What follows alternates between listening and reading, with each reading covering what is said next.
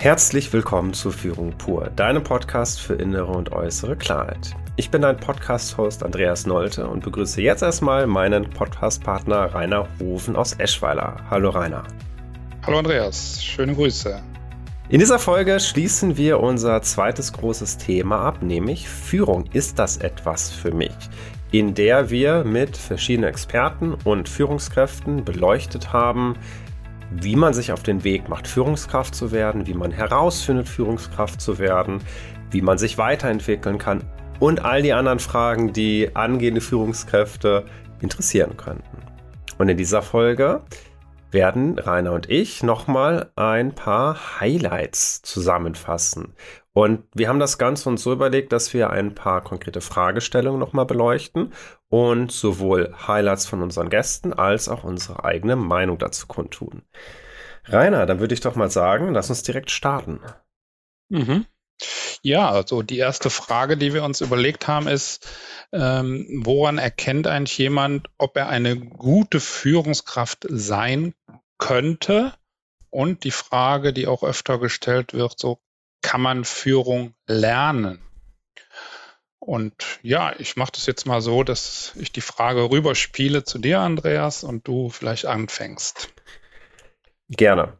Hm, ich würde sagen, das, was mir am meisten nochmal in Erinnerung geblieben ist, ist das, was Joachim Simon gesagt hatte. Er hat das so schön formuliert, es geht um so eine Art Grundhaltung, die ich brauche. Und wenn ich die habe, ist der Rest fast schon ein Kinderspiel oder darüber muss ich mir gar nicht mehr so viele Gedanken machen. Er hat das beschrieben als eine anderen Menschen positive, wertschätzen und wohlwollende Grundhaltung gegenüber. Und er meinte, wenn ich die nicht habe, dann kann ich Techniken lernen, Methoden lernen und so weiter. Letztlich werde ich als Führungskraft unter Umständen nie so richtig erfolgreich sein, weil für ihn es wirklich um dieses Wohlwollen anderen Menschen gegenüber ging. Und das ist mir total hängen geblieben, weil ich mir dachte, ja, das ergibt total viel Sinn, weil das ist etwas, was du schon erkennen kannst und herausfinden kannst, bevor du aktiv als Führungskraft tätig bist. Das heißt, ne, wenn du jetzt der gerade zuhörst oder die gerade zuhörst, sich denkst, ja, das kommt mir bekannt vor und so bin ich eigentlich auch unter meinen Freunden bekannt. Immer derjenige, der sich auch um andere kümmert, der sich um das Wohl von anderen auch besorgt ist und insgesamt denkt, ich möchte lieber mit anderen Menschen zusammen etwas tun, als zu sagen, ich muss mich irgendwie vor allen schützen, die könnten mir was Böses wollen. Das ist, glaube ich, schon mal eine gute, gute Grundvoraussetzung, um sich auf den Weg zu machen, vielleicht Führungskraft zu werden. Mhm. Das war jetzt zu dem Aspekt, wie kann ich das erkennen und wie man das dann lernen kann. Das ist natürlich nochmal ein ganz anderer Aspekt. Den würde ich nochmal ein bisschen nach hinten schieben und jetzt erstmal nochmal zurückgeben an dich, Rainer. Was ist dir da so als Highlight hängen geblieben? Ja, also das Thema Haltung und das Thema Technik oder Haltung versus Technik, das, das finde ich ist ein ganz wichtiges Thema. Und ähm, da ist ganz wichtig, dass Führungskräfte, glaube ich, nicht wirklich Techniken lernen, wo man dann immer nach fünf Jahren noch merkt, ach, die haben Techniken gelernt. So, ähm, ich glaube, das, das merken Mitarbeiter einfach. Also da bin ich auch, das hat mich auch bei, jo bei Joachim Simon ähm, nochmal sehr beeindruckt, wie er das gesagt hat. Ja, wenn ich nochmal auf die anderen beiden Gäste gucke, die haben ähm, so äh, ja eher spielerisch nochmal in Führung zu gehen oder zu gucken, wo kann ich sonst Führung lernen. Also der Markus zum Beispiel, der hat das so erzählt, ähm, in Jugendgruppen zum Beispiel, erste Erfahrungen zusammen. Also gar nicht so im beruflichen Kontext, sondern wenn ich die Idee habe zu sagen, ich übernehme mal so eine Jugendgruppe und gucke einfach mal, wie ich mit Menschen klarkomme, um, um das für mich herauszufinden. Macht mir das Spaß, das zu organisieren, Leute anzuleiten. Und, und Katrin hatte ja auch äh, eher so einen Weg über Projektverantwortung erstmal gewählt und, und eine Chance bekommen, Projekte zu leiten. Und da hat sie gemerkt, dass sie äh, auch mehr Lust auf Führung hat, dann auch in, in anderen Funktionen.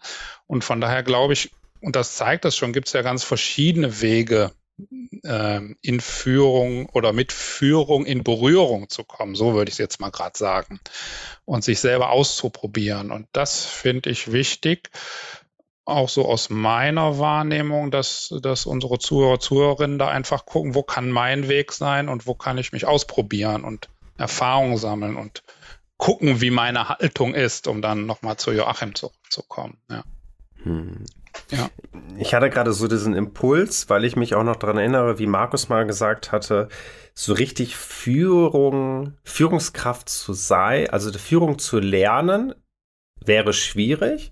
Entweder ist es man oder man ist es nicht und es geht darum, es herauszufinden, mhm. wenn ich das richtig in Erinnerung habe. Und ich dachte mir gerade dazu, da gäbe es eigentlich einen schönen Spruch, nämlich nicht zu fragen, wie kann ich lernen, Führungskraft zu sein, sondern wie kann ich lernen, die Führungskraft zu werden, die ich schon die ganze Zeit bin.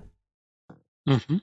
Also anstatt sich zu überlegen, boah, Führung, da habe ich mich bisher, wenn ich jetzt so auf der Metaebene versuche, an so Sachen wie äh, Jugendgruppe leiten oder irgendwelche anderen Sachen, die irgendwie was mit Führung zu tun haben. Und da habe ich mich richtig schwer getan und das war auch irgendwie unangenehm. Aber aus irgendeinem Grund möchte ich trotzdem Führungskraft werden, dann ist vielleicht nicht die Frage, wie kann ich das trotzdem lernen, obwohl die Berührungspunkte, die ich bisher hatte, mir eigentlich gar keinen Spaß gemacht haben, sondern die Frage lautet eher, kann ich wie kann ich herausfinden, dass ich das Potenzial habe, eine gute Führungskraft zu werden? Und dann herauszufinden, welche Steps brauche ich, um mein volles Potenzial zu entwickeln. Aber so nach dem Motto, eigentlich bin ich nicht geschaffen für Führung, aber ich lerne es trotzdem und dann klappt das schon irgendwie. Ich glaube, das ist einfach wichtig, diese Unterscheidung zu trennen. Also wirklich sich ganz ernsthaft zu fragen, ist das etwas, was ich wirklich möchte? Oder gibt es Faktoren von außen, die mich eher eigentlich dazu drängen wollen? Und damit meine ich auch Faktoren wie äh, Ansehen bekommen, Geld verdienen, all diese Dinge, die mich von außen hin motivieren. Ich könnte das ja mal probieren mit Führungskraft, obwohl ich innerlich eigentlich denke, ich habe da gar keine Lust drauf, aber ich kriege das schon gelernt. Also ich glaube, das ist nochmal ein wichtiger Punkt, den man sich stellen sollte. Die Frage. Mhm. Ja, das ist ja, in manchen Unternehmen ist das ja auch so, wenn du das gerade so erzählst, das so, also wenn man nicht Führungskraft wird, dann macht man keine Karriere, so, dann ist das was genau. Schlechtes. Genau. Und ich glaube, das ist schon mal ein ganz schräger Blick auf Führung. Ähm, da, da gebe ich dir recht. Ähm, und ich, mir fällt da ein, ich habe einen Kunden, der, der ähm, guckt bei seiner Auswahl der Führungskräfte auf den Führungswillen. Also das ist auch so ein Begriff, den kenne ich nur von diesem Kunden, aber ich finde den Begriff mittlerweile auch ganz, ganz passend, von Führungswillen zu sprechen und äh, zu gucken, ähm, einfach äh, bin ich initiativ, also ergreife ich auch Initiative, wenn ich mit Leuten zusammen bin oder bin ich auch, auch transparent, wenn ich mit anderen Leuten kommunizieren, ähm, kann ich Dinge abwägen. Also wir haben so ein paar Kriterien entwickelt, um selber auch beobachten zu können ähm, in dem Auswahlverfahren, aber auch den Leuten das an die Hand zu geben, so sind das die Themen, ja, die ich gerne abbilden will. Oder ist der mhm. Druck von außen auch so groß und mag ich dem auch standhalten? Ne? Weil Führung ist ja immer auch Sandwich-Position und, und von daher gibt es auch immer ja, Dinge von oben, die ich gegebenenfalls umsetzen muss, äh, die mir nicht gefallen. Da, so.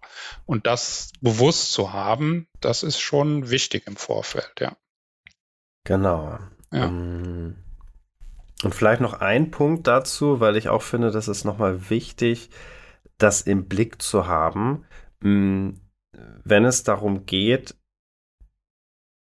will ich führen oder will ich nicht führen? Und was bewegt mich wirklich. Da erinnere ich mich daran, dass Markus mal gesagt hat, so extrinsische Motive wie Geld verdienen, Ansehen, nicht nur für mich, auch fürs Team, sind auf lange Frist eigentlich keine motivierenden Faktoren, ein Team zusammenzuhalten, Unternehmen zusammenzuhalten. Das heißt, wenn das das einzige Motiv ist, warum ich gerade das Ganze tue, dann wird das wahrscheinlich nicht zehn Jahre durchhalten. Und wenn man sich auf diesen mitunter, da kommen wir später drauf, vielleicht auch sehr anstrengenden Weg, Führungskraft zu werden, begibt, nur aus dem Grund heraus, ich möchte mehr Geld verdienen, dann kann das gut sein, dass ein das nicht diesen Weg durchhalten lässt. Mhm. Und man das aber erst spät erkennt. Mhm. Und deswegen finde ich das einfach auch nochmal so wichtig, sich wirklich zu fragen, warum möchte ich Führungskraft werden? Möchte ich das? Und ich finde, das ist eine wunderbare Überleitung zu unserem zweiten Punkt oder zu unserem zweiten Aspekt, den wir nochmal beleuchten werden, um zu wissen, möchte ich Führungskraft werden, kann das durchaus hilfreich sein, zu wissen, was einen erwartet als Führungskraft. Mhm. Rainer, und das ist dann die zweite Frage. Welche Herausforderungen und Anforderungen erwarten Führungskräfte heutzutage? Ja, da, da, da fällt mir als erstes ein Satz ein, den würde ich hier mal aufgreifen, den der Joachim gesagt hat. Ähm, äh, der hat gesagt, Führungskräfte sind Vertreter des Unternehmens und nicht der Anwalt der Mitarbeiter.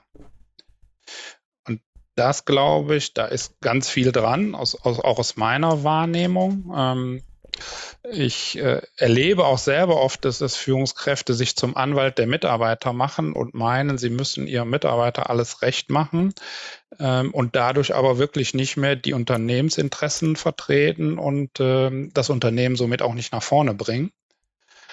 Und das glaube ich, ähm, das ist eine ganz wichtige Sache, was erwartet Führungskräfte. So, diesen Aspekt, den hat er sehr schön beschrieben aus meiner Sicht äh, in, in unserer Folge mit ihm. Hm. Ja. Ich finde, genau da wird auch gleichzeitig eine Art Dilemma oder nochmal besondere Herausforderung deutlich, weil ich stimme dem soweit zu und es gibt auf der anderen Seite noch einen anderen Aspekt, der als Führungskraft auch wichtig ist. Und ich erinnere mich so ein bisschen daran, äh, das hat Markus angedeutet und Katrin hat das auch ganz klar gesagt. Ne? Katrin sagt zum Beispiel für sie, Führung bedeutet vor allem auch an die Menschen ihres Teams zu denken und diese mhm. weiterzuentwickeln. So, und was mache ich jetzt als Führungskraft, wenn ich in einem Unternehmen arbeite, wo das Unternehmen eine Richtung vorgibt und ich weiß, wenn ich dieser Richtung einfach folge, dann geht es meinem Team nicht gut. Dann müssen wir alle ziemlich äh, die Zähne zusammenbeißen und über unsere Grenzen gehen, Kompromisse eingehen am laufenden Band, um Ziele zu erreichen, die Meilensteine zu erreichen. Das heißt, wenn ich mich nur als Vertreter des Unternehmens sehe, als Führungskraft, dann kann das gut sein, dass ich mein Team irgendwann vielleicht verliere oder dass mein Team ausbrennt, dass ich ausbrenne. Und für Katrin steht ja die, der Blick auf die Menschen im Vordergrund und danach die funktionelle, ja, die funktionellen Aufgaben des Teams. Und mhm. jetzt nach diesen Folgen würde ich sagen, beide Seiten sind wichtig. Und Joachim hat das so schön formuliert, ja, und dieses Spiel dazwischen, das ist die Meisterleistung, die man als Führungskraft hinbekommen muss. Und ich mhm. finde, das kann man gut auch nochmal mit dem, was Markus gesagt hat, verknüpfen. Nämlich, wenn du einer, einer Tätigkeit nachgehst, wo du eigentlich keinen Sinn drin siehst, du bist in einem Unternehmen, wo du sagst, ich kann mich eigentlich mit dem Unternehmen nicht identifizieren, um mich dann nur als, an, als ähm, Vertreter des Unternehmens zu sehen, dann werde ich wahrscheinlich auch keine gute Führungskraft sein. Das heißt, dass so eine Führungskraft hat ganz viele Aufgaben gleichzeitig. Den Blick für das Unternehmen, den Blick für das Team, das Verhältnis zwischen, wo will das Unternehmen hin, was machen die Menschen, mit denen ich gerade zu tun habe, für die ich auch eine Verantwortung habe, passt das gerade? Wie ist dabei meine eigene Rolle? Kann ich dem gut mitgehen? Und dazwischen immer wieder auch abzuwägen und Entscheidungen zu treffen, das ist sehr herausfordernd. Absolut. Das, ist sehr herausfordernd.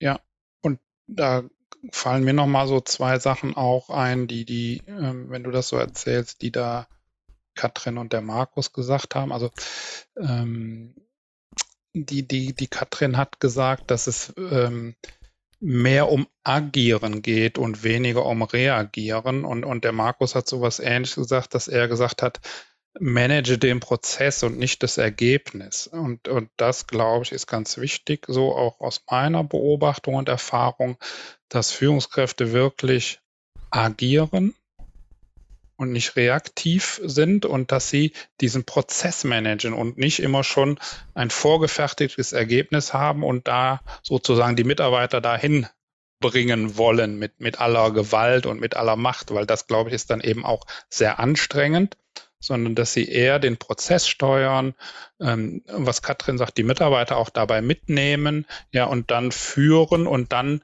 mit Sicherheit auch gut zu einem Ergebnis kommen. So, das ist, das ist, glaube ich, gerade in einer heutigen, sich schnell verändernden Arbeitswelt mit vielen äußeren Einflüssen ein ganz wichtiger Punkt, den Führungskräfte beachten sollten. Mhm. Mhm. Dazu fällt mir auch noch ein, Markus hat so eine schöne Unterscheidung getroffen zwischen inhaltlicher und methodischer Kompetenz, die man braucht als Führungskraft, um den Herausforderungen auch gewachsen zu sein, die auf einen zukommen. Und er hat so als Beispiel gegeben, ich glaube, ich, ich habe das Beispiel nicht mehr im Kopf, aber ich, ich versuche es allgemein zu erklären. Mit inhaltlich ist vor allem gemeint sowas wie eine fachliche Kompetenz. Also es gibt bestimmte äh, Wissensaspekte, es gibt bestimmte Dinge, die gerade geklärt werden müssen. Und in der bin ich, also ich bin im Thema fit und kann meinen, mein Team dementsprechend anweisen und leiten. Und dann gibt es eine methodische Kompetenz, auf welche Art und Weise ich das tue. Ich glaube, er hatte als Beispiel, wenn ich mich richtig erinnere, äh, geguckt, wie er ein Unternehmen, was er voranbringen sollte, aber im internationalen Markt, wie er das machen könnte. Und die methodische Kompetenz war zum Beispiel gewesen, gut, er musste sich mit sowas wie Marketing auseinandersetzen, musste gucken, kann er sich Marketing-Skills aneignen. Das andere, die inhaltliche war aber gewesen, was ist eigentlich der, der, die Vision des Unternehmens, wie will das Unternehmen aufgestellt sein? Also welche Botschaft will das Unternehmen eigentlich rausbringen? Und auf der Ebene überhaupt erstmal die Zusammenhänge zu verstehen und inhaltlich zu wissen, was ist die Aufgabe. Mhm. Und was ich daran so schön finde, ist, dass wir, dass man als Führungskraft nicht immer in beiden gleich gut aufgestellt sein muss. Das heißt, man darf sich erlauben, mal methodisch gut aufgestellt zu sein, aber inhaltlich noch nicht zu wissen, wo es hingeht oder andersrum und sich dann dafür Hilfe zu holen.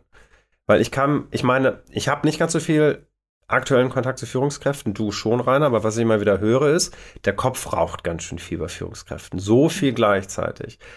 Und diese Unterscheidung zwischen diesen Bereichen kann manchmal sehr schnell untergehen.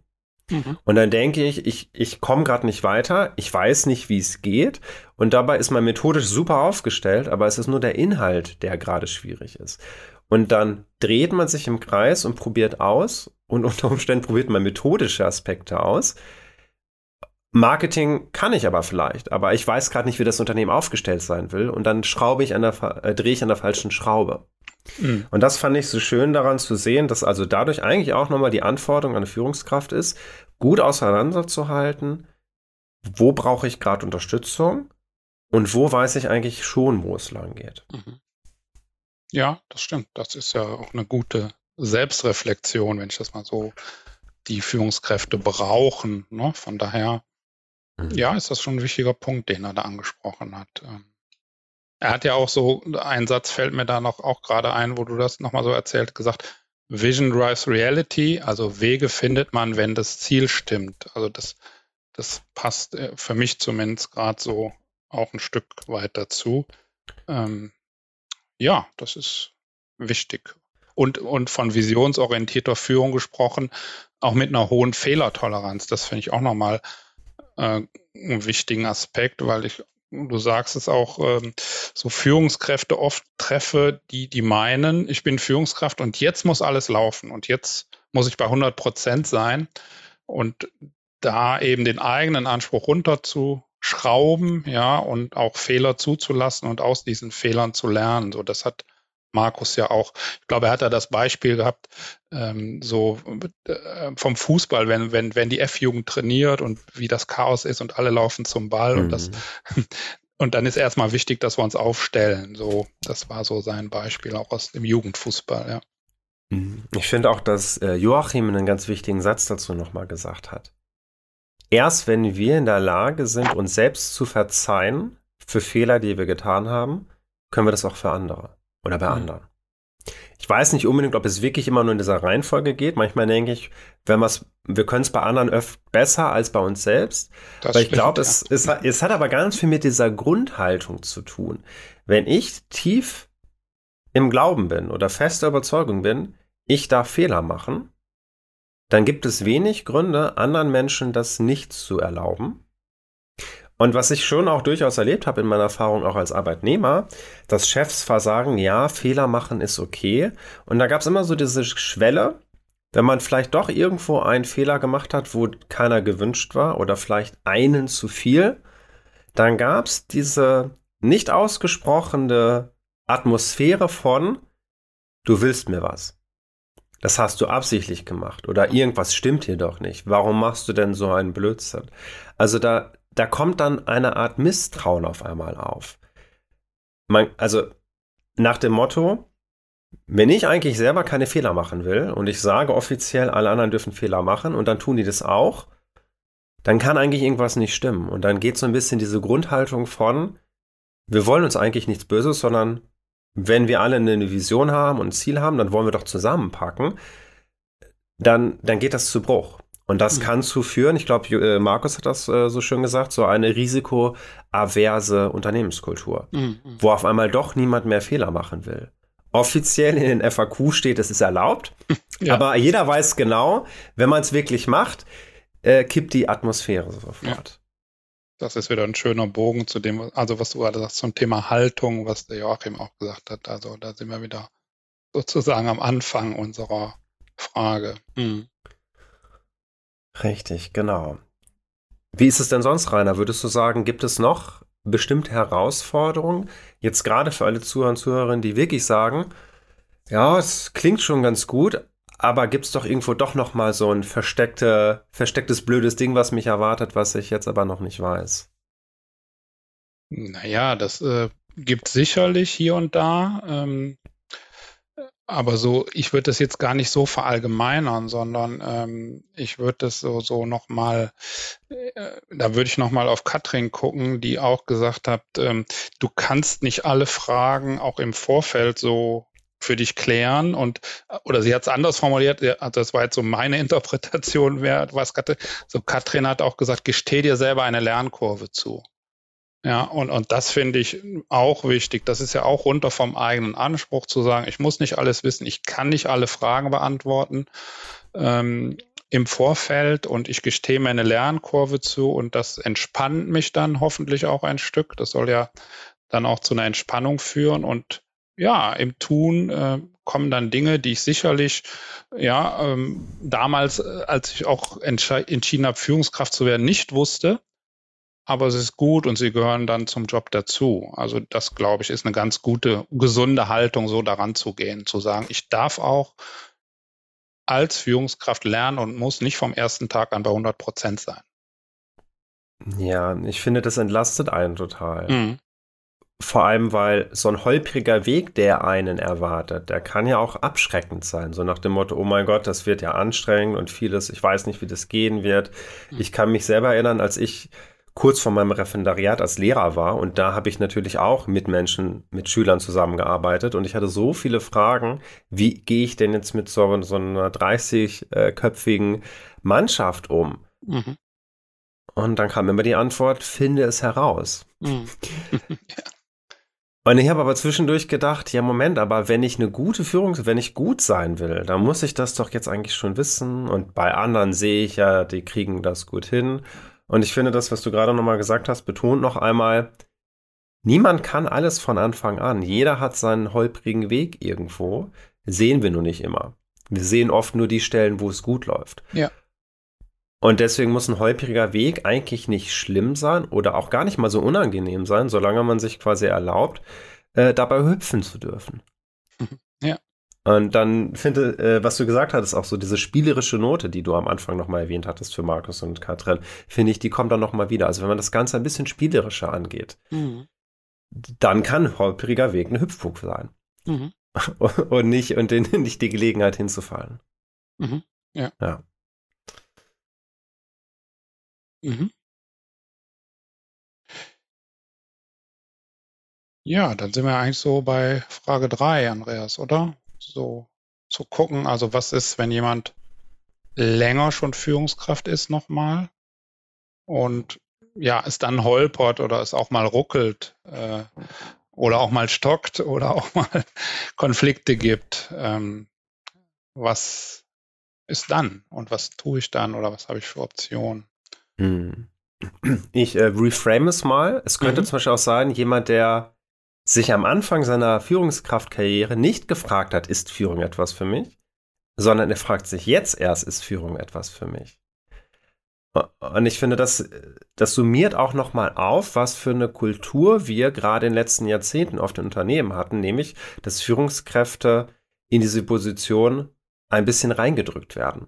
Mhm. Ja, wer hat am meisten Erfahrung hier im Laden? Ja, mach den mal zum Abteilungsleiter, mach den mal zum Bera mach den mal, gib dem mal ein Team. Ja, ja, ja. Und die Frage kam gar nicht auf. Und zehn Jahre später, auf einmal kommt die Frage, ja, ist das, bin ich denn überhaupt eine geborene Führungskraft? Ist das denn wirklich was für mich? Genau, die wollen wir jetzt hiermit abholen. Mhm, genau. Und mhm. oft ist es so, wenn du das sagst, dass so die, ich sag das mal ein bisschen plakativ auch, ja, die, die guten Sachbearbeiter, die besten Sachbearbeiter werden Führungskraft. Und das ist dann ein großer Schritt für die. Und eigentlich sind sie weiter auch gute und, und wirklich wertvolle Führungskräfte und gute Sachbearbeiter und werden aber in eine Führungsposition geschubst sozusagen. Mhm. Ja, das ist schon oft ein Thema, genau. Genau. Ich würde sagen, es fängt auf jeden Fall erstmal damit an. Im Endeffekt könnte man jetzt ganz viel von dem, was wir anfangs gesagt haben, wenn man noch keine Führungskraft ist, die Fragen, die man sich stellen sollte mit seiner Grundhaltung, die könnte man jetzt genauso wieder machen. Das deswegen stimmt, das habe ich auch würde ich, gedacht. Deswegen würde ich das jetzt gar nicht wiederholen sollen, ja. sondern eher der Aspekt ist, was kann ich, wenn ich jetzt aber im Business schon bin und die Anfangszeit hinter mir habe, jetzt machen? Weil ich habe Herausforderungen vielleicht gemeistert, bestimmte Dinge habe ich schon durchlebt. Das heißt, ich erlebe mich als Führungskraft ja trotzdem jetzt anders, als würde ich gerade anfangen. Ich würde sagen, Katrin hat das so schön nochmal gesagt. Mm, Katrin hört nie auf, sich in den Blick zu nehmen, in die mm. Reflexion zu geben, mm. sich Feedback zu holen. Sie hat als alle eins der ersten Sachen gesagt, sie holt sich aktiv Feedback, auch ja. von ihrem Team, von anderen Kollegen, von ihren Führungskräften, die für mhm. sie Führungskraft ist, weil sie weiß, wie sehr die Eigenwahrnehmung und die Außenwahrnehmung auseinandergehen kann. Ja, genau. Und ich finde, das ist schon mal, wenn man sich das bewusst macht, dass so wie ich mich gerade erlebe, anders sein kann, als mich andere erleben, dann kann dabei rumkommen, ach, wieso mache ich mir so viele Zweifel? Es kann auch bei rumkommen, vielleicht sollte ich da noch mal mich ein bisschen mit beschäftigen. Aber das finde ich so dieser erste Schritt rauszukommen aus dem, ja, so wie ich es jetzt gerade sehe, ist es ja so. Hm, genau. Ja, also der Punkt, den du ansprichst, auch mit dem Wiederholen, das, das ging mir gerade auch so durch den Kopf, äh, deshalb musste ich so schmunzeln. Ich will aber trotzdem auch noch mal deshalb einen Satz sagen, weil die Lernkurve oder dich die Lernkurve zugestehen. Ich glaube, das ist auch für Führungskräfte nach fünf Jahren oder nach zehn Jahren noch wichtig, dass die sich auch eine Lernkurve zugestehen. Und das hat nichts mit Anfang zu tun. Das ist zwar vielleicht eine Wiederholung, aber mir ist der Punkt gerade nochmal wichtig zu sagen, ey, auch nach zehn Jahren kann ich mir eine Lernkurve zugestehen. Ähm, so, das ist das, das ist das eine. Und die andere Sache, die mir einfällt, oder der andere Satz war, oder die Frage war, die Katrin hat die Frage auch gestellt, ähm, die sich eine Führungskraft auch nach zehn Jahren noch stellen kann oder sollte, bietet mir die aktuelle Rolle Raum zu wachsen? Also mir persönlich, also da geht es gar nicht erstmal um meine Mitarbeiter, sondern was ist, heißt das denn für mich? Oder bin ich irgendwie gedanklich, dass ich denke, ich bin am Ende und jetzt noch 30 Jahre, dann gehe ich in Rente. So, also dass das persönliche Wachstum, die persönliche Entwicklung, wo finde ich die in meinem Job? Und das kann ja auf ganz verschiedenen Ebenen sein. Oder eben, ich denke über, vielleicht auch dann über eine Veränderung nach. Auch das kann ja ein Impuls sein. Ähm, und das finde ich eine gute Frage die Katrin da gestellt hat. Also ich wiederhole sie nochmal so für die Zuhörer, bietet mir meine aktuelle Rolle Raum zu wachsen. Und das, äh, ja, kann man gut selber reflektieren oder, und das ist ja, da sind wir wieder beim Thema Feedback, was du gerade gesagt hast, Andreas, ähm, auch durch Mentoring oder Coaching oder Supervision dann auch nochmal unterstützen weil das erlebe ich oft ganz in meiner Arbeit als ganz wertvoll für Führungskräfte, dass sie einfach sagen, ja, der Blick von außen, ja, unabhängig vom System und unabhängig von, ja, Hierarchien, sage ich jetzt mal, ähm, das ist oft wertvoll. Und ähm, das ist natürlich auch eine Idee zu sagen, wie, was kann ich tun, wenn ich vielleicht ein Stück weit feststecke, in Anführungszeichen. Mhm. Mhm. Ich finde, für mich betont dieser Satz von Katrin die Frage sogar auf nochmal zwei Aspekte. Zum einen nochmal ganz zurückzugehen, als wir darüber gesprochen haben, was motiviert mich als Führungskraft. Nur Star zu sein, Anerkennung zu haben oder Geld zu verdienen, reicht nicht. Hier kommt nochmal der Aspekt auf, Führungskraft dann auch zu sein, weil ich mich weiterentwickeln will. Wenn ich mich nicht weiterentwickeln kann, ist dann Führungskraft was für mich. Selbst wenn ich andere Menschen weiterhelfen kann, aber wenn ich dabei stehen bleibe. Und ich finde, wenn wir jetzt mal so ein bisschen auf die Meta-Meta-Ebene gehen, ist das ja eigentlich ein Ausdruck dafür, wir Menschen wollen beruflich etwas tun, wo wir wachsen können. Das ist ja nicht auf Führungskraft bezogen oder festgesteckt. Also mhm. vieles von dem, was wir hier gerade erzählen, das können sich eigentlich auch nicht Führungskräfte anhören und eigentlich können sie sagen, ja, stimmt, das passt genauso auf mich. Und ich finde, dieses persönliche Wachstum ist eines der wichtigsten Faktoren, die man immer wieder checken sollte. Mhm. Auch der Sachbearbeiter, wenn der Sachbearbeiter merkt, ich kann hier irgendwo ein Wachstum mitnehmen. Das muss jetzt ja nicht sein, dass ich irgendwie von Fortbildung zu Fortbildung komme und ständig äh, das nächste tolle Ding mache, aber auf irgendeine Art und Weise nicht einfach nur stehen zu bleiben und abzustumpfen, finde ich ist eine ganz wichtige Voraussetzung, natürlich auch für Führungskräfte. Mhm. Ja, ja, aber hast recht. Natürlich gilt das auch für andere im privaten Umfeld, auch, auch auf Sachbearbeiter, Angestelltenebene. Ja, das ist eine gute Frage. Mhm, genau. Ja, und der zweite Punkt, der für die, wo die Frage für mich nochmal auch eine Betonung war, das hast du so äh, quasi gesagt mit, ich brauche vielleicht Unterstützung, wenn ich stecken bleibe. Also die Idee ist gerade zu sagen, wenn ich gerade nicht weiß, wie es weitergeht, könnte ja die Antwort lauten, ich komme nicht weiter, ich kann mich nicht weiterentwickeln. Das ist ja nicht die, die Idee der Frage gewesen, kann ich mich jetzt gerade weiterentwickeln? Weil ganz oft wird die Antwort lauten, nee, jetzt gerade nicht, es gibt irgendwie Schwierigkeiten, irgendwie steckst du gerade fest, sondern mhm. es ist ja eher auf einer auf einer größeren Art und Weise. Die Position, wo ich gerade bin, bietet die mir Möglichkeiten, mich zu entwickeln. Dafür muss ich unter Umständen einiges tun. Also von ganz alleine kommt das nicht. Also sonst würde es ja nicht heißen, ich wachse, sondern dann würde es heißen, ich werde gewachsen. Mhm. Also ich finde das auch nochmal eine wichtige Unterscheidung. Wachstum wird einem nicht angereicht von dem Unternehmen oder von der Firma. Das ist schon ein eigener Prozess, der auch Arbeit kostet. Und wenn man den dann anfängt und dann merkt, ich laufe nur gegen Wand, gegen Wand, gegen Wand, gegen Wand, dann könnte man sich die Frage stellen, bin ich hier noch richtig? Genau. Mhm. Mhm. Ja, ist gut. Mhm. mhm. Was ich ansonsten auch schön finde, was Markus nochmal so schön gesagt hat, ich meine, Markus ist jetzt über 35 Jahre im Führungskräfte-Metier und hat Erfahrung und der hat heute noch Herausforderungen. Mhm. Und der ist froh, dass er diese Herausforderung jetzt hat und der wollte die nicht mit 25 und auch nicht mit 35 haben. Genau, ja, das hat er gesagt. Ja, genau. genau. Was meine ich damit aber auch? Und das ist ja auch wichtig nochmal so für die Selbstwahrnehmung von, von erfahrenen Führungskräften. Du hattest eben so schön gesagt, mir selbst eine Lernkurve einzugestehen, egal wie lange ich im Business bin. Ich behaupte sogar, dass auf einer bestimmten Art und Weise die Herausforderungen, je länger man dabei ist, umso größer einem erscheinen und das unter Umständen dazu führen kann, dass man glaubt, dass man noch nicht gut genug ist oder dass man eigentlich doch noch gar nicht wirklich viel geschafft hat. Und das liegt ja nur daran, wenn man sich jetzt Markus mal nimmt, der bekommt, dadurch, dass er so viel Erfahrung hat, immer größere Herausforderungen, weil, weil andere wissen, dass er damit umgehen kann. Mhm. Und zwar er und vielleicht nicht jemand anderes. Aber dadurch sind die Herausforderungen so groß, dass er schnell auf die Idee kommen könnte, wow, ich weiß überhaupt nicht, wie ich damit umgehen soll. Als ich angefangen habe als Führungskraft, hatte ich zumindest eine Idee, wie es geht. Jetzt gerade habe ich gar keine Ahnung. Und diesen Moment aber vielleicht auch zu genießen und nicht zu denken, ich kann nichts, sondern ich werde gerade auch viel mehr gefordert, weil mein Umfeld weiß, dass ich das schaffen kann. Und dadurch würde ich sagen, die Lernkurve kann sogar auf eine bestimmte Art und Weise steiler werden, je länger man dabei ist. Aber dadurch erweitert man sein Repertoire halt auch nochmal auf eine ganz andere Art und Weise. Mhm. Und das anzuerkennen, finde ich ein wichtiger Schritt. Ja. Genau. Ja. Mhm. Ja, gibt es sonst noch was, wo du sagen würdest, das ist vielleicht noch wichtig, äh, wenn ja, man schon länger dabei ist? Ich habe überlegt, also vielleicht nochmal so, so ein in der Frage auch so ein, so ein Gegenpunkt. Ähm, es gibt auch ganz oft Führungskräfte, die, glaube ich, sich zu viel reflektieren. Und ich glaube, das ist auch manchmal nicht gut.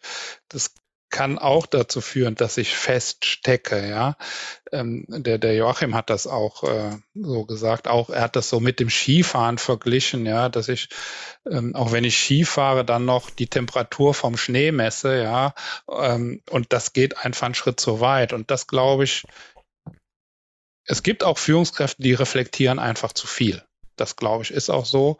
Und das ist eben auch nicht gut, sondern da auch mehr Vertrauen und mehr loslassen und ja, machen, wie man heute ähm, ein bisschen platt jetzt so, aber einfach machen oder einfach Skifahren und äh, ja und den Schwung mitnehmen. So jetzt, wenn ich mal ins Skifahren gehe und den Berg runterwedeln und ich muss nicht überall ähm, gucken, wie ist der Schnee. So also Spaß haben auch an dem Prozess, mhm. Spaß an, an Menschen, Spaß an der Arbeit. So das, das würde ich noch mal so dagegen stellen. Dass natürlich wichtig ist ähm, zu gucken, warum hänge ich da, aber das andere Extrem kann auch sehr hinderlich sein, ja.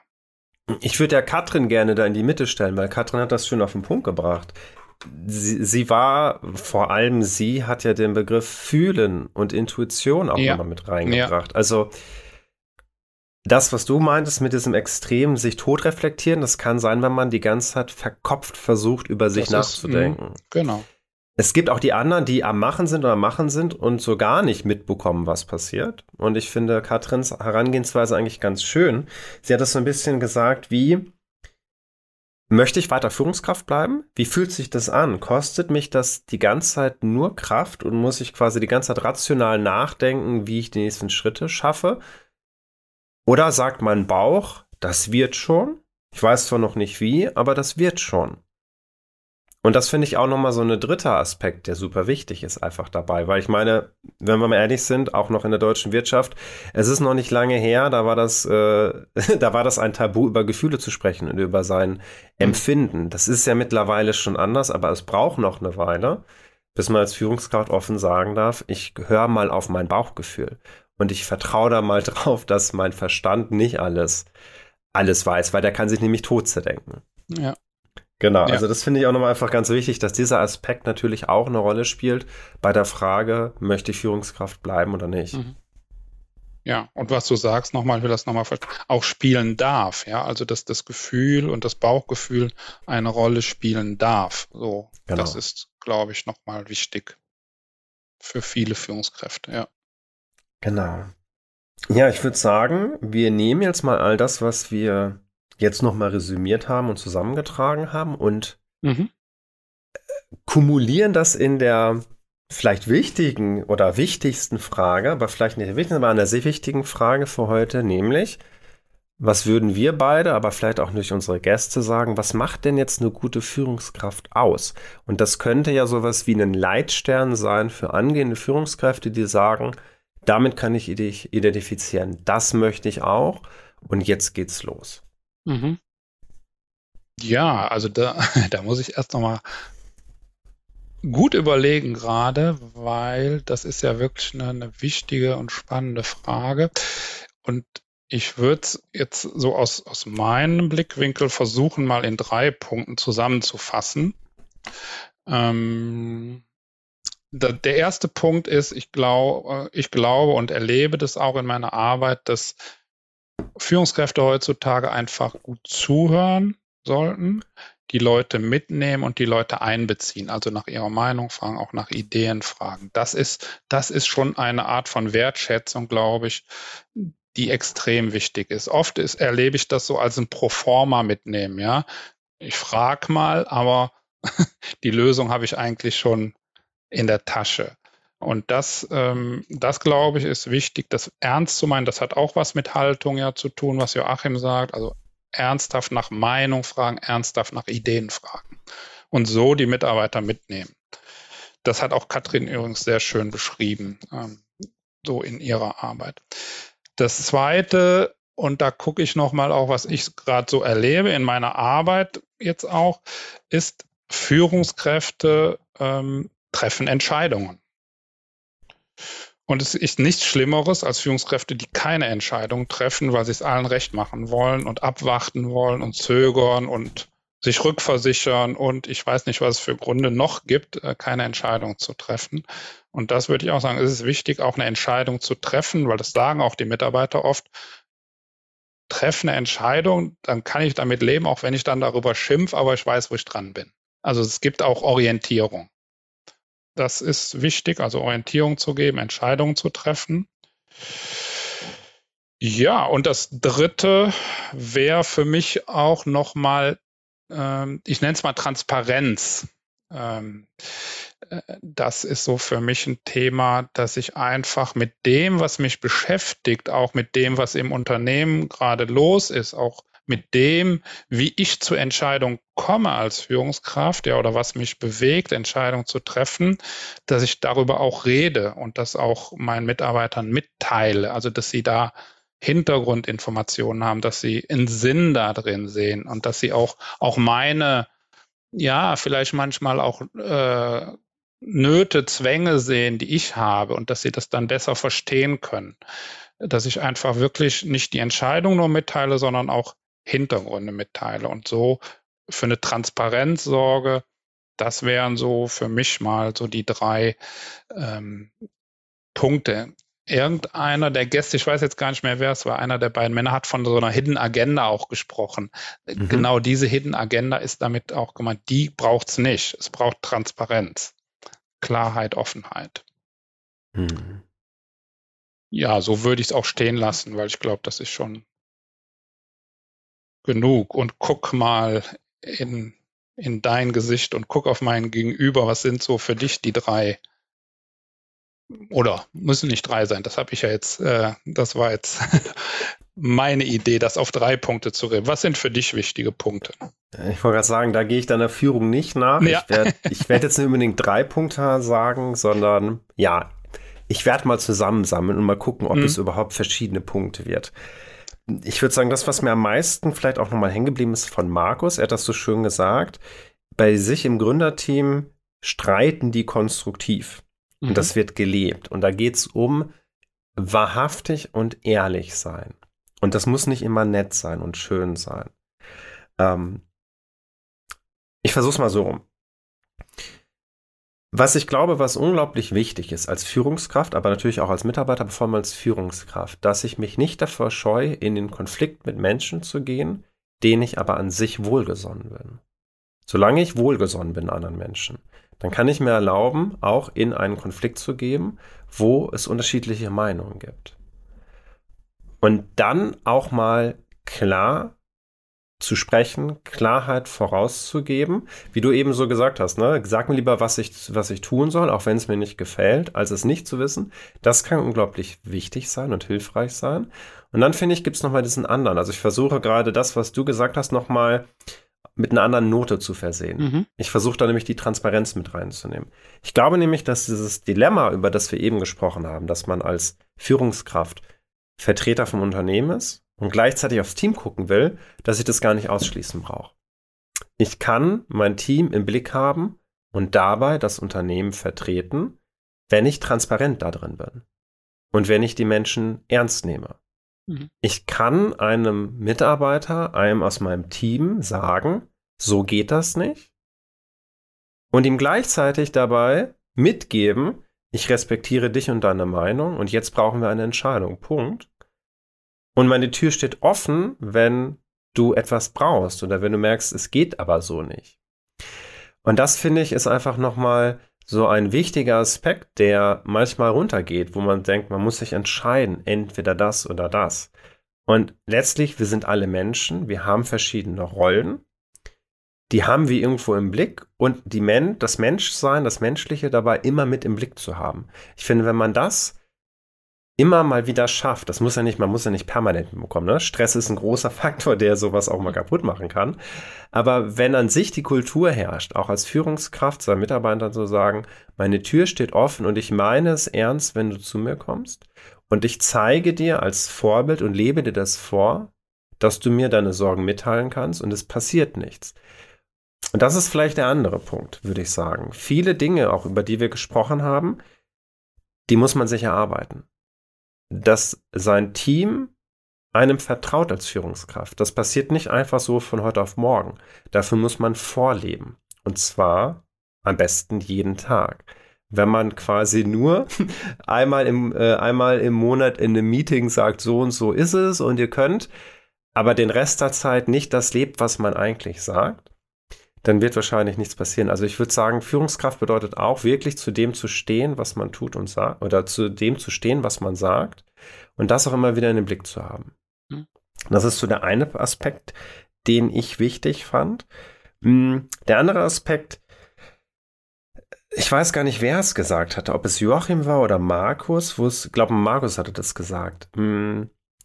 Du meintest ja, es geht darum, so die eigenen Gedanken und Entscheidungsprozesse auch mitzuteilen und transparent zu sein. Und ich würde auch sagen, da ist es wieder eine Art Spiel. Es kann sein, dass es Mitarbeiter gibt, für die wäre das zu viel, wenn ich denen das alles mitteilen will. Die brauchen ihre Klarheit und dann ist gut. Wenn ich jetzt mit denen über meine Sorgen spreche oder über das, was mich beschäftigt, dann könnte das die unter Umständen verwirren. Also es geht darum, so ein individuelles Gespür zu haben für die Menschen, für die man gerade verantwortlich ist und mit denen man zusammenarbeitet.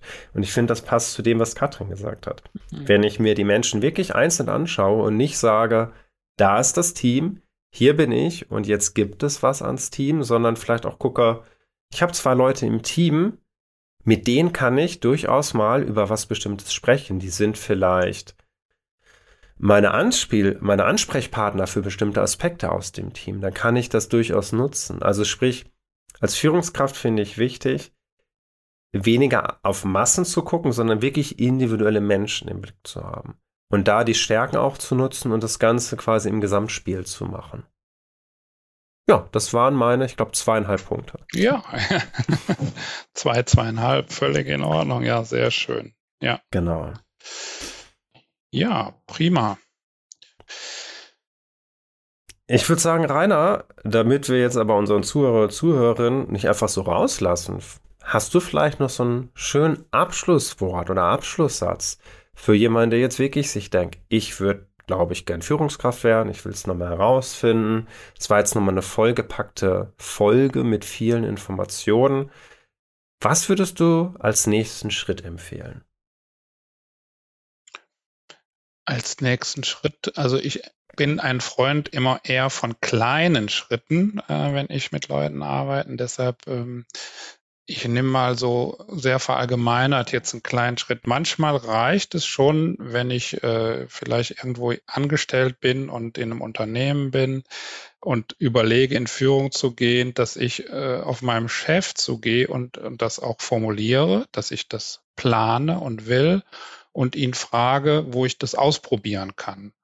Und äh, so, so eine Idee, die ich da meinen Leuten, Teilnehmern schon mal mitgebe, ist auch, das kann auch sein, dass ich einfach mal äh, eine Teamrunde moderiere.